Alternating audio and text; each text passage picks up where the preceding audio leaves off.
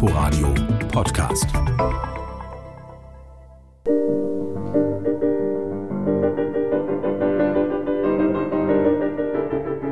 Schnell schlägt das Herz, das Wolfram Rieger am Klavier pochen lässt, als Rhythmus für das Flehen der Sängerin.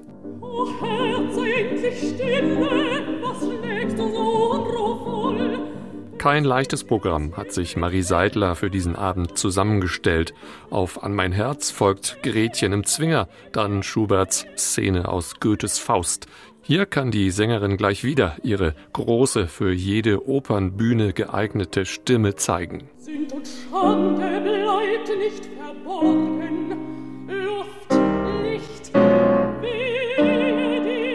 Die erstklassig vorgetragene Musik wird bei diesem Livestream aus dem schönsten Kammermusiksaal der Stadt in zwei Varianten ausgestrahlt. Einmal ganz herkömmlich mit einem einzigen großen Bild, aber auch in der Multiperspektive mit mehrfach geteiltem Bildschirm.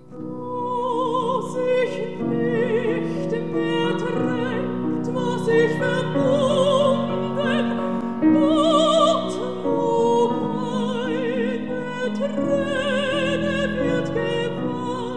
Hier sieht man die Sängerin dann in der Großaufnahme, dazu noch drei weitere Kameras, eine davon durchgängig auf die Hände von Wolfram Rieger gerichtet.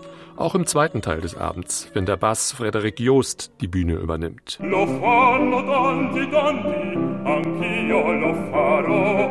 Lo fanno tanti tanti, anch'io lo farò. Frederik Joost ist Mitglied im Opernstudio der Staatsoper unter den Linden und singt zum Auftakt die drei italienischen Lieder von Franz Schubert. Heitere Arien, die an Rossini erinnern, bis die Heiterkeit danach jäh und plötzlich abbricht, wenn der Sänger mit tiefsten Tönen Schuberts Fahrt zum Hades beschreibt.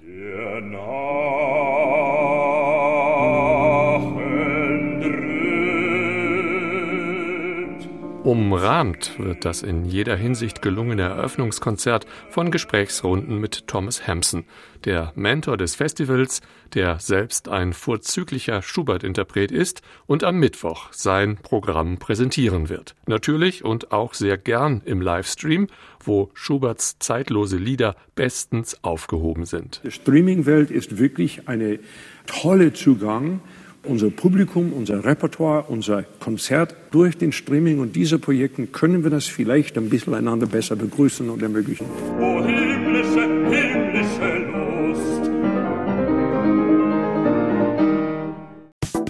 Inforadio Podcast.